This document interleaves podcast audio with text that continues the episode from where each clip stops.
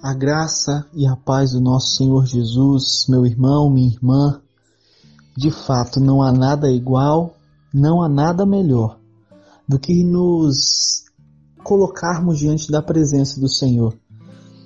E hoje, nessa manhã, nós, nesse tempo de devocional, depois desses 31 dias de jejum e oração, nós vamos entrar nas nossas devocionais na segunda carta do apóstolo Paulo aos Coríntios, hoje falando a respeito do capítulo 1.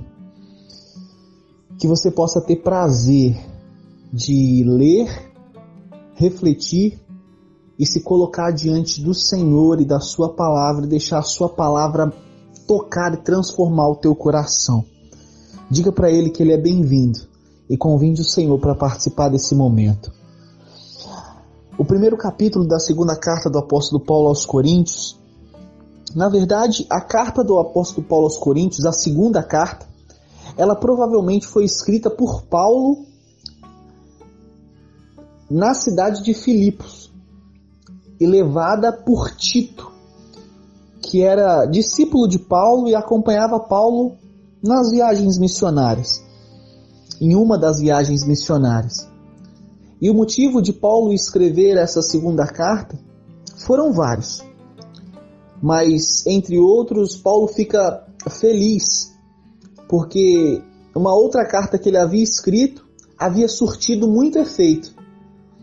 E os crentes daquela igreja de Corinto, eles tinham se arrependido dos erros e pecados e os caminhos que eles estavam tomando, caminhos errados e eles se arrependeram e se voltaram novamente para o verdadeiro evangelho, dando ouvido assim também à voz de Paulo.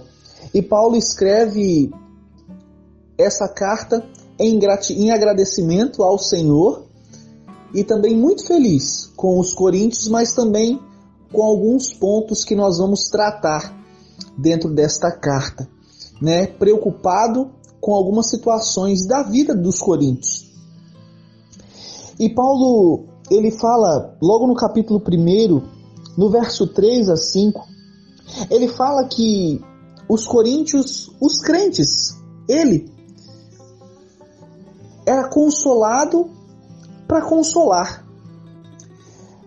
Entenda, amados e amadas, que eu e você recebemos do Senhor para compartilhar com as pessoas. Não há nada que recebemos do Senhor para ficar conosco mesmo. O Senhor nos consola para que nós possamos dar consolo para outros. O Senhor nos dá graça para que nós possamos compartilhar graças com a graça com outros.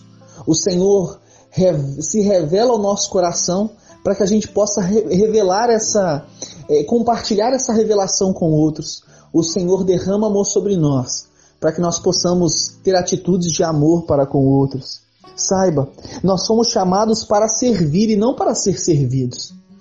Às vezes, como cristãos, temos uma visão equivocada e achamos que somos cristãos e por isso temos que ser servidos. Não. Eu e você, meu irmão e minha irmã, fomos chamados para servir, fomos chamados para ser servos. Aquele que quiser ser o primeiro, que sirva a todos. É assim que o Senhor Jesus nos ensina no seu Evangelho. No verso 8 e 9, vemos que os sofrimentos, Paulo fala que os sofrimentos que eles passavam, ele leva, ele nos leva a confiar mais em Deus e não em nós mesmos. Às vezes nós achamos que por sermos cristãos vivemos dentro de uma bolha e não passamos dificuldade. Você provavelmente na sua experiência de fé sabe que isso não é não é uma verdade sabe que isso não é uma verdade e nós passamos por sofrimentos. Mas saiba, meu amado e minha amada, tudo tem um propósito na vida. E muitas das vezes, os nossos sofrimentos e as lutas que passamos são justamente para que nós vejamos que somos dependentes não de nós, mas dependentes do Senhor. Que nesta manhã, que neste dia, nós saiamos daqui desse momento, sabendo que nós somos consolados para consolar. Nós somos chamados não para sermos servidos, mas para servirmos aos outros. Saiba disso. E também que você saiba que os nossos sofrimentos muitas vezes cooperam para que nós sejamos mais humildes e ao invés de confiarmos em nós, confiemos no Senhor.